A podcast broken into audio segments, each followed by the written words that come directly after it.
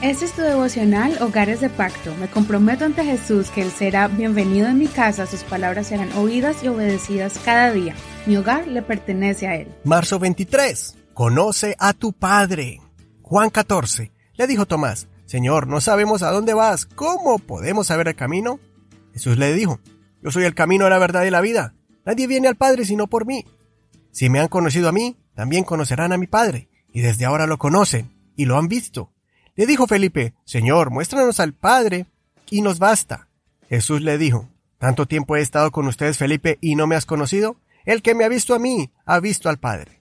¿Cómo pues, cómo dices tú, muéstranos el Padre? ¿No crees que yo soy en el Padre y el Padre en mí? Las palabras que yo les hablo, no las hablo de mí mismo, sino el Padre que mora en mí, hace sus obras. Créanme que yo soy en el Padre y el Padre en mí. De otra manera, crean por las mismas obras.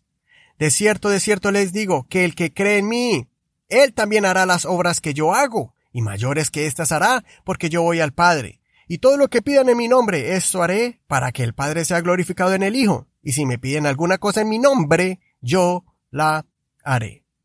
En este capítulo Jesucristo revela una de sus tantas identidades y virtudes con las que Él quiere mostrarse a la humanidad. Los judíos conocían a Dios llamándolo Padre, pues es el creador y también el que adoptó a Abraham para hacer de él una gran nación.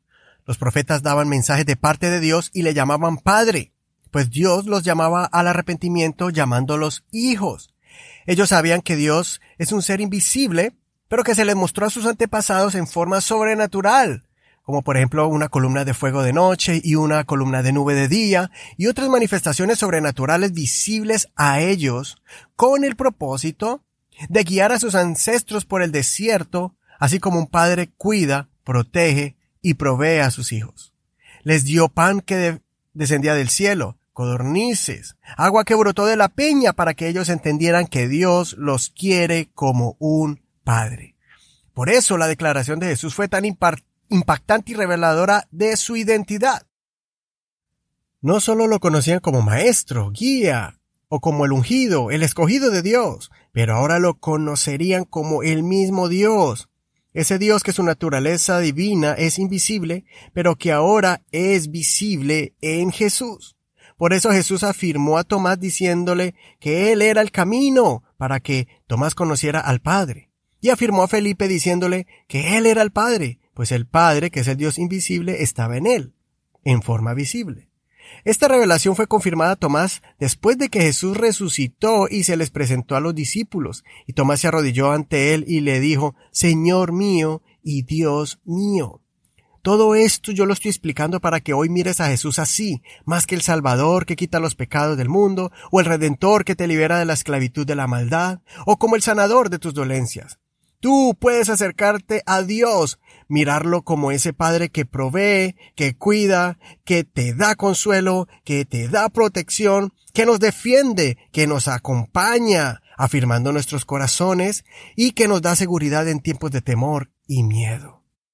Hay muchos corazones que les incomoda la sola palabra Padre, pues han sufrido decepciones, abandonos, maltrato físico y emocional, indiferencia y dureza y otras malas experiencias con su progenitor terrenal. Pero hoy Jesús te quiere abrazar, te quiere tomar en sus brazos, quiere darte un refugio en su presencia, quiere darte abrigo, sosiego, devolverte la paz, la alegría, quiere enjugar tus lágrimas, quiere restaurar tu nombre y darte uno nuevo. No temas acercarte al Señor, a tu Dios, a tu Padre. Quiero hoy acompañarte en oración para que abraces esa forma en que Dios se quiere manifestar en tu vida. Oremos. Señor Jesús, en este día quiero conocerte más, especialmente como Padre. Quiero aceptar que tú eres el único que no falla, que no decepciona. Recibo tu protección, tu provisión, tu amor, tu espíritu que me anima a seguir, que me levanta cuando he caído, que me aconseja y que me dirige. Gracias por estar ahí conmigo en mis momentos más difíciles, aun cuando me he olvidado de ti. Gracias, Padre mío. Te amo. En el nombre de Jesús. Amén. Soy tu amigo Eduardo Rodríguez. No olvides leer el capítulo completo y compartir este devocional con alguien que necesite recordar a el Padre Celestial.